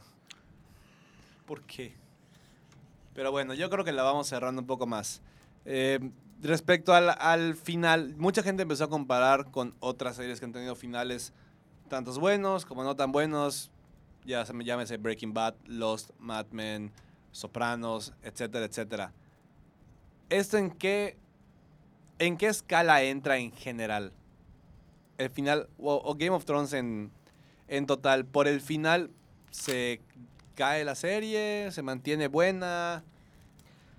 Es que yo sí siento que le quita. Yo sí siento que, bueno, si vi ocho temporadas tratando, esperando el build-up de, pues, ¿qué va a ser? O sea, porque las primeras temporadas te muestran a Daenerys. Y soy un poquito biased porque es mi personaje favorito, pero como un- una historia de, de surgimiento. Literalmente ella empieza la serie maltratada por su hermano, violada por su esposo, vendida como esclava. Empiezas literalmente en el bottom, bottom, bottom, bottom y termina como la, o sea, por, por lo menos unos segundos menos siendo la reina de Westeros.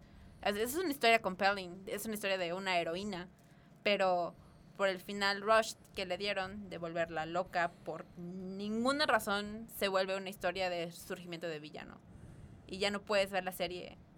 Yo no creo poder ver la serie de nuevo, ver el arco de Daenerys y, y- y verla como una heroína, porque la, yo sí siento que la cagaron al final. Y ahora es como que, pues, no va, estoy llorando. Pero ya no vale la pena nada de lo que está haciendo, ni que libera a los esclavos, ni que salve a los niños, ni que salve a los inocentes, porque al final se va a volver loca y va a matar a inocentes. O sea, y va a terminar muriendo por una persona que ama y que le va a matar sin pensarlo tan siquiera dos segundos, porque yo no se pudo sentar cinco minutos a decirle a Daenerys, le estás cagando, escúchame a mí. Y porque te amo, te estoy diciendo que le estás cagando. No, te voy a cruzar el corazón con una espada porque, porque Tyrion me dijo que lo hiciera. Y siento que sí la caga, por lo menos con Daenerys. Y pues lo de las profecías, a lo mejor sí, el punto es que no se tienen que cumplir, pero aunque si, si no, se van a, si no se van a cumplir, pues muéstrame el hecho de que no se cumplieron y no nada más como que vete por otro lado y no me digas nada. Es como que, chinga, entonces, ¿qué pasó? O sea, el punto era que no se iban a cumplir, pero entonces dame el build-up de que ese era el punto, ya sabes. Así que yo sí siento que le- la lastima, por lo menos en mi punto de vista. Bueno, en general creo que es un final apresurado, es un final al que le hubiese beneficiado muchísimo tener temporadas de 10 episodios, hasta una temporada más, pero en general haciendo a un lado que está apresurado y que los puntos narrativos te los meten de golpe en vez de darles build-up, creo que es un final satisfactorio y creo que es un final congruente a lo que se trata la serie y a lo que quería decir. Pero, ¿de eh, qué se trata la serie, entonces? De que las monarquías son estúpidas y que no hay nobleza en la guerra. No hay heroísmo en la guerra. Y Jon Snow, ¿qué fue? Un pendejo más. Un pendejo más. Pero si al final de la serie te, te- te lo, te lo retratan como el, el héroe que mató a la reina loca. No lo vi como un héroe, lo vi como un güey que lleva toda su vida metido en algo que no es lo suyo, que el destino, entre comillas, lo ha estado metiendo y que le vale verga y que ya nada más quiere irse al norte con su perro. ¿Sabes qué es una cosa que m- me cagó un poquito? Que yo me di cuenta de que, ah, chinga, ¿por qué al principio de la temporada pasada le hicieron tanto hincapié, hincapié en que los Stark son más fuertes cuando están juntos? De que el lobo solitario muere, pero la manada manada sobrevive. Y al final terminan los tres, cada quien por su pinche lado del mundo, y están completamente de acuerdo con eso. Literalmente puede que no se vuelvan a ver en la vida. John, John está súper al norte, este, Arya está súper al oeste y Sansa está en el norte siendo reina. O sea, nunca se van a volver a ver, muy probablemente. Y es como, ¿no es eso triste? ¿No Sí. es el punto de que los Stark deben estar juntos en Winterfell? Es como... Es trágico. Eh, pero no es trágico, o sea, no- ni siquiera se siente trágico, se siente como, uh, pues entonces, o sea, les valió madre su, lo que ellos creían de, de que la manada sobrevive, les valió verga. Están perfectamente ok, porque ni siquiera, ni siquiera se ve como que lo estén sufriendo, se ven perfectamente bien con no ver a sus hermanos el resto de sus vidas, ya sabes. Sí No se siente trágico, no se. Es que realmente en ese, en ese punto yo creo que en el momento... Y Bran no hizo nada, perdón. No, No, Bran Bran no hizo nada, ocho temporadas. Le dieron chingado trono a Daenerys, trabajó toda la las pinche serie para ser la reina y la mataron a los cinco minutos. Y Bran, que no hizo pinches nada, lo volvieron rey. Me cagan los hombres. Lo siento. Es que tú, en el arco de Daenerys hay, hay mucha similitud con un arco de estilo Mesías, hasta cierto punto, si lo puedes ver de, cer- Como de esa manera. Como el Anakin. O sea, de hecho hay un video muy, muy cagado que dice Daenerys es la nueva Anakin Skywalker. O sea, no estoy O sea, diciendo lo que sea entiendo, verdad, no o estoy diciendo sea, que sea verdad. Tal vez pero- eso fue lo que quisieron hacer, pero. pero a, lo, a lo que me refiero es, el, el que Daenerys se haya vuelto, no voy a decir que loca, porque el término Mad Queen puede ser que sea loca o, la, o se haya encabronado muy, muy cañón. Que yo creo que, yendo más para lo que, para lo que le pasa a su personaje, le achocaron tantas cosas en dos capítulos. Ni siquiera en dos capítulos, en 20 minutos Pues casi es casi. ¿Sabes que El arco de Anakin también está representado de una forma muy torpe. Y es algo que conceptualmente es muy chido, pero... eh, Pero ya que lo ves realizado está- Lucas simplemente no lo supo realizar. Sí. Entonces creo que, creo que sí pega. Sí, porque algo que estábamos comentando ayer después de ver el capítulo fue que sí pudo haber durado una o dos temporadas más y construir, Sí, el- y construir, y construir ese arco de Daenerys, que sí se vuelva la reina loca, pero por pero Ajá, que es veas que es que veas como poco a poco se va va descendiendo a ese punto. Eso hubiera estado muy muy Eso hubiera estado chingón. mucho más chido. O sea, no, mi problema no es que se haya vuelto loca. Mi, mi problema es cómo lo Que, trataron. que fue muy rápido. Pues mi, mi punto Sí. desde el principio está apresurado. Se siente apresurado lo de Jamie con Brienne. Yo creo que era nuestro shipping más cañón de toda la serie. Que No, yo le iba a Tormund. No, para nada. no, no, no, no, nada. no. Tormund era el- es el mismo, es el típico pendejo que se te insinúa cada rato y te ni siquiera te llama por tu nombre, es como que, hola preciosa, ¿cómo estás? Le vale cómo te llamas, le vale realmente quién eres, solo le interesas por tu físico y por eso cree que tiene derecho sobre ti.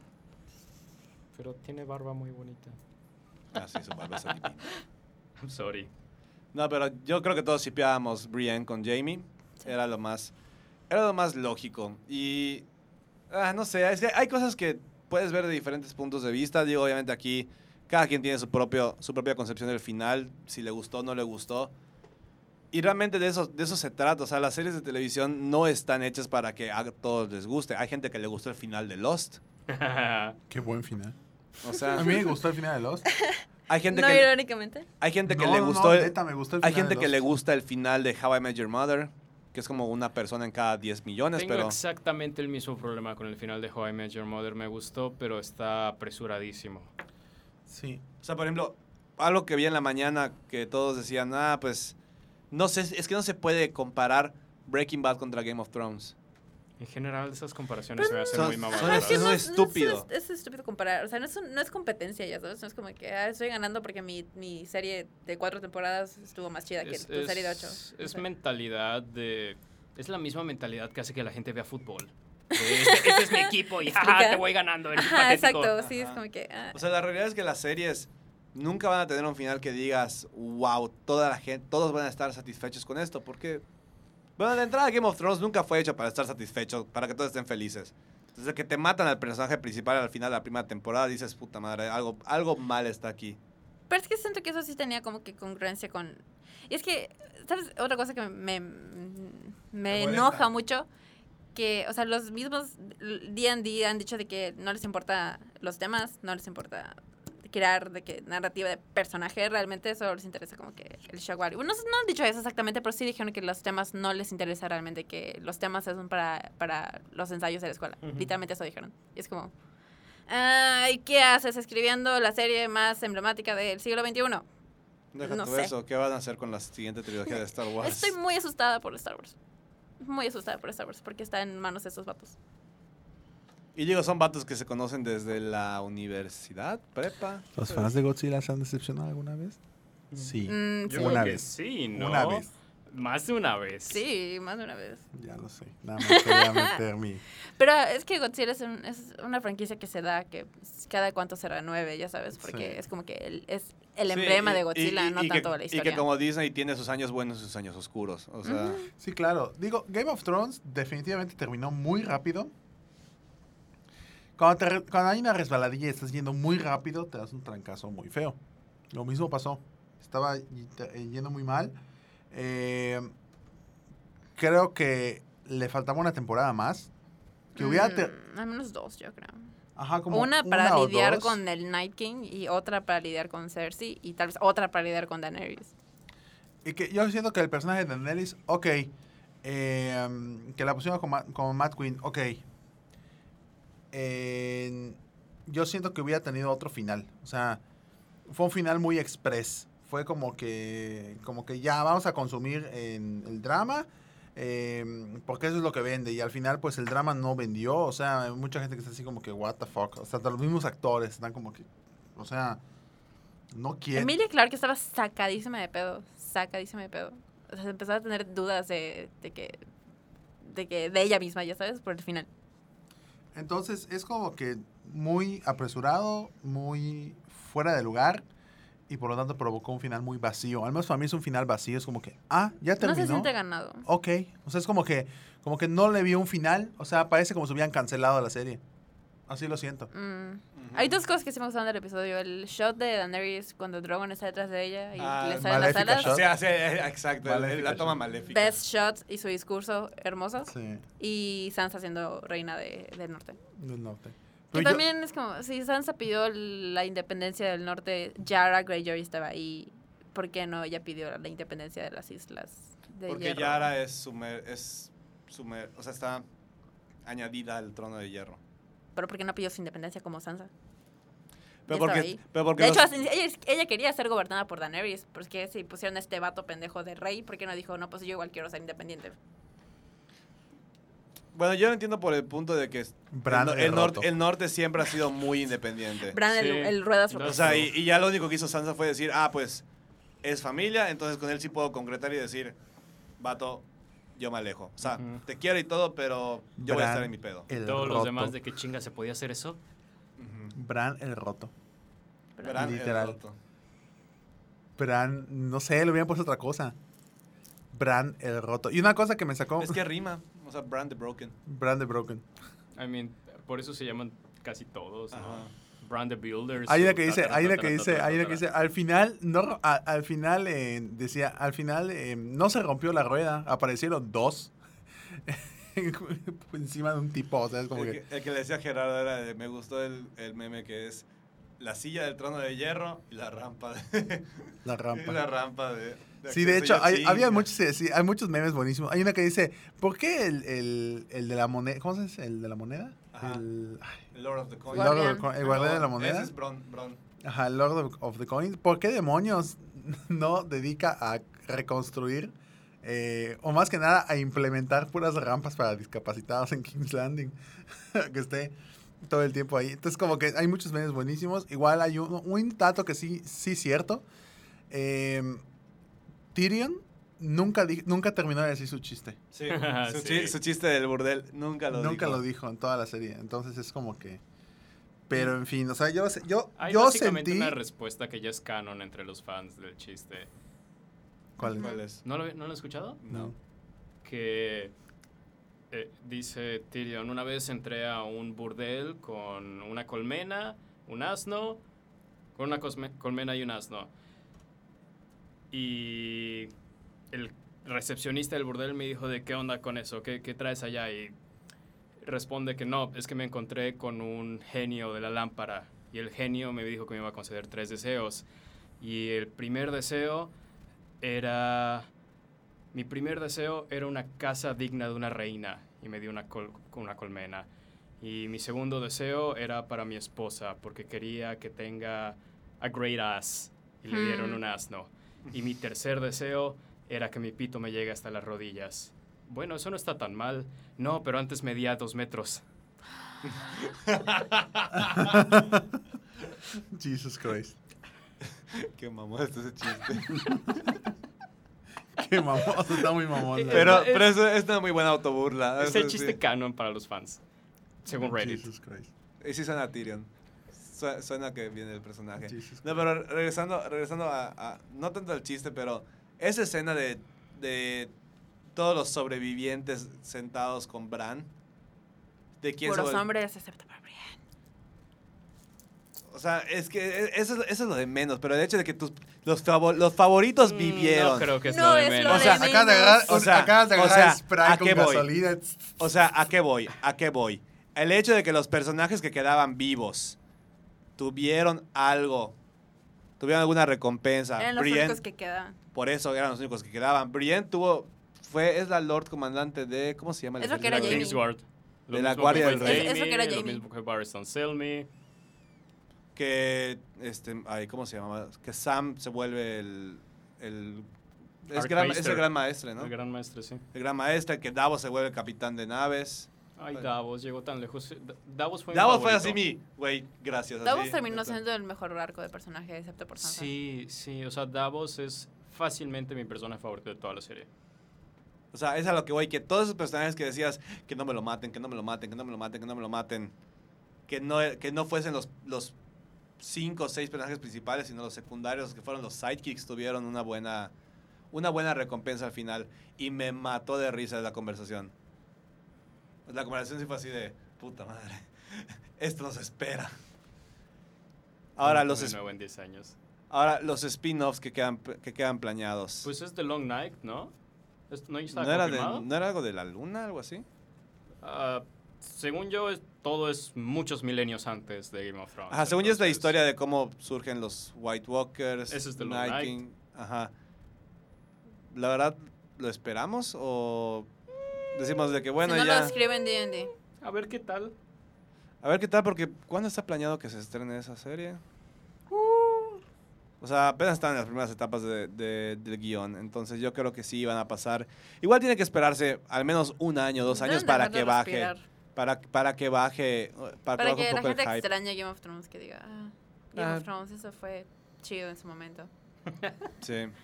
Y a ver qué otra serie va a ocupar el lugar de Game of Thrones ahorita.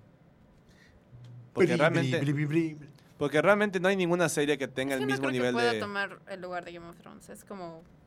O si no, tomar el lugar, pero que tenga ese, ese nivel de que- importancia. Es que ya es- no hay. la, creo que es la última como serie así chida que va a ser de ver el episodio a la semana. A menos que, que, que HBO saque otra serie así, pero no ese fenómeno de juntarte con los cuates a ver Game of Thrones todos los domingos a una hora es como... ¿Cómo lo haces ahora que Mm. todos tenemos Netflix? Bri, bri, bri, Dale digo, a menos- chance. a menos Yo creo que, que- sí va a O surgir sea, ese fenómeno cultural no sé si, si se haga. Una serie así súper importante y chingona tal vez sí, pero ese fenómeno de, de, A todo el fenómeno que fue Game of de Thrones. mame, de tren del mame de Game Pues, of Thrones. ¿cuánto se tardó Harry Potter en eh, llegar a los talones de Star Wars? Le- ¿le llegó? 40 Le- años. ¿Le llegó? Les llega a los talones. O sea, no llegar, pero saben de lo que hablo, ¿no? O sea, Pues- nada llegó a- al nivel de evento cinematográfico como lo Ok. fue Star Wars hasta sí. que llegó Harry Harry Potter. Potter. Ujú, I see it. Y después de Harry Potter fue esto. El MCU. El MCU. El MCU. Bueno, eso, técnicamente el MCU le gana a Game of Thrones. O ¿Cómo? pero es o que, sea, es que como- Game, como- of como es. Game of Thrones es una serie. Ajá, el MCU son 20 mil y pico de películas, películas. con mil No, y- 20 y mil es- veces más de presupuesto. Sí, y es película contra televisión, entonces de por sí se maneja muy, muy diferente. Ahora la pregunta es, ¿qué vamos a ver después? ¿Qué Algo que no serie? hayan escrito D&D. Algo escrito por mujeres de preferencia. Dejen que las mujeres escriban, porque si no les pasa lo que les pasa a esto That's true. a Daenerys. That's Ya, true. ya Brienne, Sí. ya Sansa, ya Arya. Sí, hay que, hay que ver más historias escritas por mujeres en general. De hecho, ahorita hay alguna que, que esté en el aire. Star vs. The Forces of Evil está hecha por mujeres, pero acaba de terminar igual el domingo. Está Steven Universe. Usualmente las, las, las series Las animadas tienen ¿no? mucho de mujeres. Y usualmente son las que tienen mejores reviews. ¿Por qué será? Em, de mujeres, no estoy segura que haya una así big ahorita. Es que ya ahorita realmente después de, después de esto no hay una serie que No digas, wow. Lo único que espero es noviembre porque regresa Ricky Morty. Pero fuera de ahí no hay Ay, Ricky Morty ya lo tengo envenenado por por las güeyes de Reddit. Eh, estos mens de soy bien inteligente porque veo Ricky Morty y entiendo Ah, los ya. chistes y... Y la explicación ya, física, Ya está, ya ah, está sí. asociado a un tipo de personalidad muy particular que es muy frustrante. Nunca he visto Ricky Morty. Bueno, vi un episodio. Es una buena serie, pero... ah, El fandom la caga. Sí, como Sí. con todo, pero Sí. particularmente con Ricky Morty. Porque si hay cosas mu- que dices, tienes que saber de esto para entenderlo y, y no va a faltar el, como- es que cómo es que no lo sabes y lo estás viendo y no sé qué, y es así. Y es luego, así, y luego se proyectan sobre Rick, de la misma forma que hay vatos pendejos que se proyectan sobre Bojack Horseman. ¿Ya viste Bojack? No. Igual es, es una muy buena serie, pero el, el protagonista es un pendejo y no es un antihéroe ni alguien que se va a redimir, es un constante pendejo. Y hay güeyes que se proyectan sobre él y lo usan para justificar su propia misandría, etcétera, Mm. Sí, etcétera. y le, y le pasan cosas muy retorcidas a Bojack. O sea, cosas que dices... Misantropía, dije misandría, misantropía. Misandría, Misa- de. Missandei. ¡Misandei! Pobre Misandei. Igual se me molesta por mi... Ah, ya, estoy muy harta. Ese fue un muy buen ejemplo de por qué necesitaría más episodios, porque en la, La tercera temporada... horrible. La, La frillaron muy cabrona. Pero en, cual, en hace tres temporadas hubiésemos tenido por lo menos cinco o seis episodios de Miss Sunday como eh, prisionera, teniendo conversaciones políticas con quien sea y luego tramas, mm, algo que no se resuelve en 20 minutos. Una, una mejor muerte de Cersei me hubiera gustado también. Que, Aunque la sí es- que hubiera matado a Jamie. Yo con eso hubiera estado Ujú. feliz. O que no hubiera muerto como la víctima. Aunque sí estuvo, o sea, sí está impactante el ver a, el ver como Tyrion quita las, los ladrillos. y- Esa fue una buena escena. O sea, o sea, está es, es una bien buena actuada. escena en- a, a O sea, nivel, está bien actuada. sí, está muy bien hecha. Y sí tenía una amiga que estuvo derramando lágrimas Pero cuando la abrió. igual vi, vi una imagen de que, o sea, ¿quieres decirme que si Jamie y Se Cersei se hubieran metros. movido dos Bueno, metros a la derecha hubieran ya es- sobrevivido? eso ya es set dressing. Mm. Es que podríamos hablar de todos los errores que tiene la serie y decir, Pues es que no son errores. Creo que hay, hay cierto punto que Sí, ya son, es o sea, no, sé si son errores, pero sí son como incongruencias Ajá, o cosas que no tienen sentido y que Las- simplemente debes asumir que, ah, X, lo voy a aceptar porque sí. No, y aparte las inconsistencias se dan mucho porque, pues digo, los equipos van cambiando con cada episodio. Entonces, el que hizo el set dressing del episodio 5 no es el mismo que hace el del 6, o muy probablemente y no lo es. Entonces, quién sabe, está muy, es- es- esta producción estuvo bajo muchos secretos. Y fue una manera muy particular Sí. de, en la que se hizo.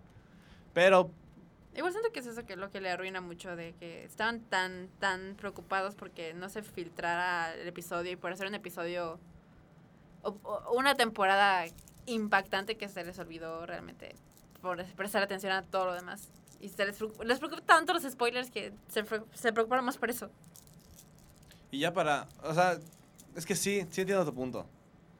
Lo entiendo porque hasta los mismos actores te lo dicen. Si tú lees las entrevistas y ves cómo trataban a, a todos, o sea, cómo los llevaban de- del set al hotel y viceversa, y cuando llegaban a los aeropuertos, qué podían hacer, qué no podían hacer, las escenas falsas que grabaron, todo. Sí, le, le prestaron mucho, mucho detalle a el cuidar. Que no, se vea el, que no se vea el vestuario, que no se vea esto, que no se vea aquello. Guay, quiero ver las escenas falsas ahora. Porque de hecho la escena en la que están todos eh, es el juicio de Tyrion. Se supone que llevaron a más actores que no tenían nada que hacer y pues solamente les dijeron, tú llega al set o llega a tal país y para distraer a, los- a la, a la prensa. Y varios se fueron a dar su vuelta turística en lo que los demás estaban grabando sus Oye, escenas. sí es cierto. Porque yo estaba allá. ¡Ah! Es que eh, eso se grabó en Sevilla. Y yo estaba en Sevilla cuando grabaron esa escena, no manches. Y sí es cierto, porque salieron las fotos de, de todo el cast en, en el centro. Y yo así de, no manches, están unos cuantos kilómetros de mí. Y al final no los vi. Pero sí es cierto, me acaba de caer el shock de que Sí, la sí. escena del juicio estaba a metros de... Bueno, no metros, kilómetros de donde ¿Juicio? la grabaron. ¿Cuál? cuál? El juicio de Tyrion. Ah, ya.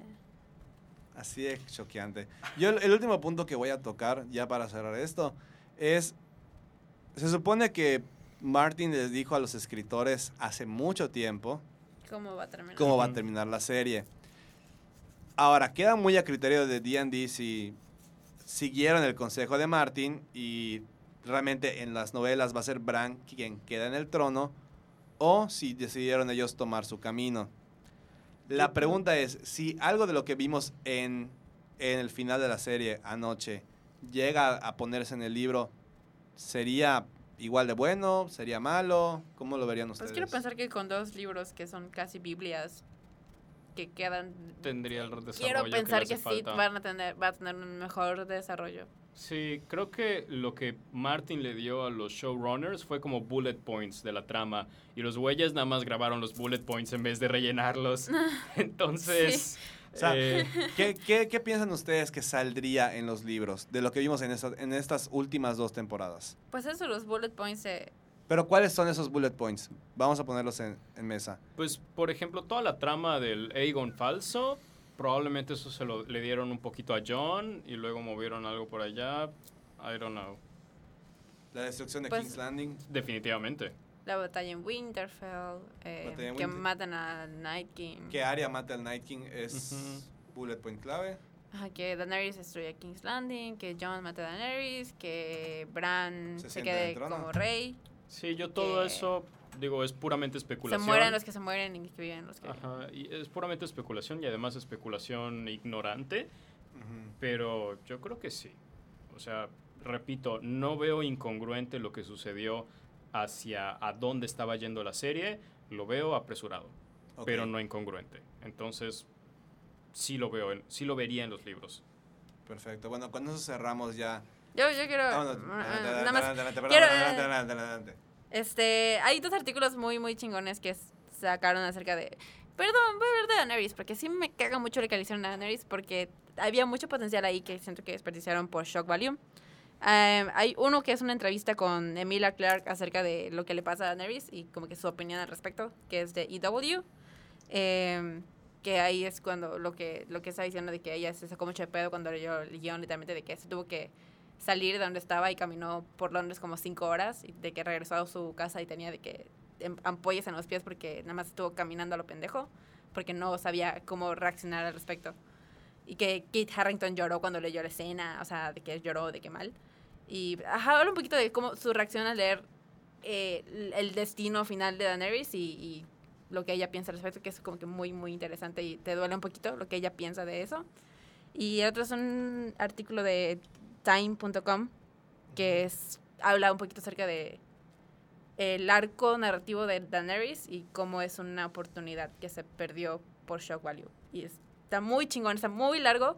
Bueno, no tan largo, pero sí más largo que tu artículo de internet normal.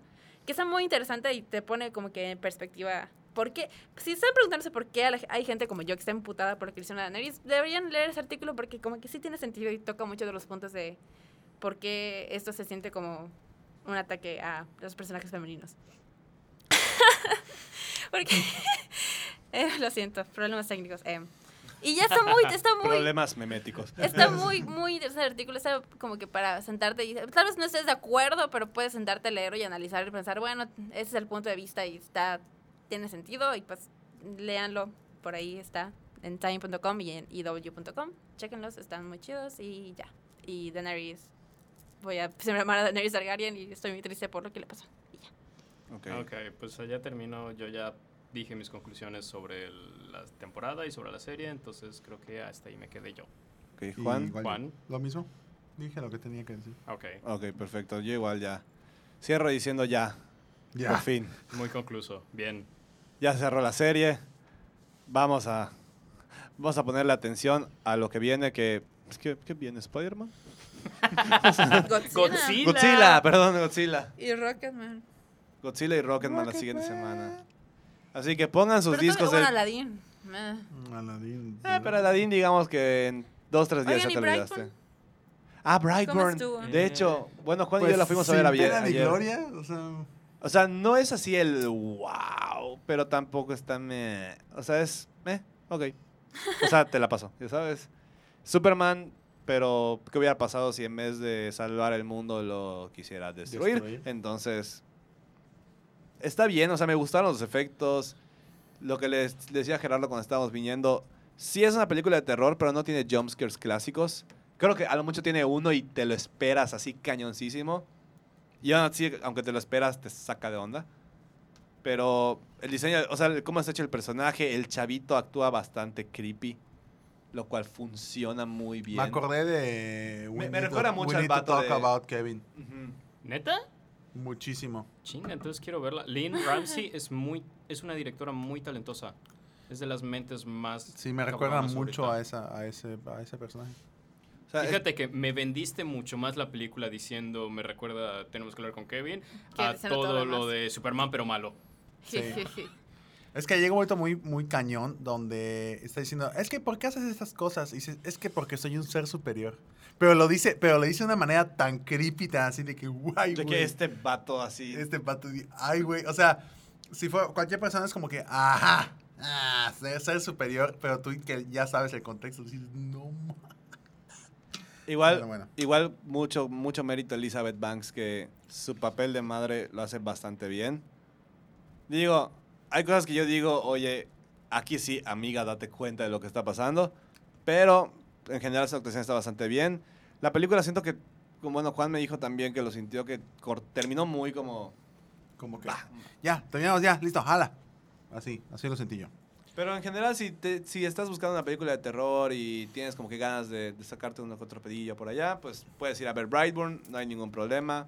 Y tiene un cameo bien chistoso al final, pero bueno, Ah, sí, tiene un cambio muy bueno. muy bueno. Sobre todo si has visto las películas Las de James, Gunn. Ah, Ah, previo a Guardianes. Post Post Guardián. Guardianes. Guay. Ok, that's Tiene un cameo, Un cameo que. Juan y yo nos empezamos a cagar. Sí, buenísimo, pero bueno. Ok. Pero bueno, hasta ahí vamos a dejarlo. Muchas gracias, ya llegamos casi a la hora y media de programa. Wow. ¿No Entonces, Entonces, para... rapidito porque teníamos sueño? Sí, ¿verdad? Rocketman. Las cosas buenas tardan lo que tienen que tardar. hmm. Menos el final de Game of Thrones. Esa madre le Mm. podía haber extendido tres horas. le podía haber extendido como tres temporadas más. Lo puedo decir Creí tranquilamente. que ya habíamos concluido. Pero bueno, vayan a ver. Si quieren ir al cine y sacar, verse una película de terror, vean Brightburn. Si quieren ir a ver Pokémones bonitos, está Detective Pikachu. Se estrena Aladdin si quieres, si quieres ver qué onda con esa película. Y también, pues, si te interesa algo del consumo local, pues ve a ver la de Dulce en, todo, ¿cómo es? La de Dulce en Familia. No, si les interesa, no sé si sigue, pero eh, por lo menos aquí en Mérida estuvo un ratito la de las niñas bien. Y no sé si sigue, yo la no quería a ver. Netflix, no era, pensé que era serie eso. No, hay otra, No, hay otra, hay otro título, no, no, perdón. No, se llama Las Niñas Bien, es dirigido de hecho por una, por una directora mexicana. eh, y pues estuvo en festivales y según yo está chida. No tuve chance de ir a verla porque vi Detective Pikachu, soy un desastre. Pero si Detective sigue, Pikachu es una buena película. es una buena película, pero, pero Detective Pikachu sigue en cartelera y va a seguir y probablemente Las Niñas Bien ya la sacaron. Ah. Pero si sigue, vayan a verla. Exactamente, ahí tienen sus recomendaciones. Y nos vemos la siguiente semana, que será la semana pre-Godzilla King of the Monsters. La semana posterior a esa, aquí el arroba el Cayu Barbón se va, se va a apoderar de este programa. Vamos a hablar 80 minutos de, Godzilla y 10 minutos de Rocketman. Y un minuto. Van a ser 85 minutos de Godzilla. 3 minutos de Rocketman Rocketman y está 10 de, y buena. 10 Está de introducción. Así. Está bien. Así que se vienen cosas buenas. Igual si les interesa y si quieres formar parte del estreno, ya sea de. Spider-Man Homecoming, Toy Story 4, Rey León, ya están o ya van a estar muy pronto disponibles. Me está viendo con los ojos, de, con- me están esa mirada de, ajá, ¿cómo que ya están disponibles?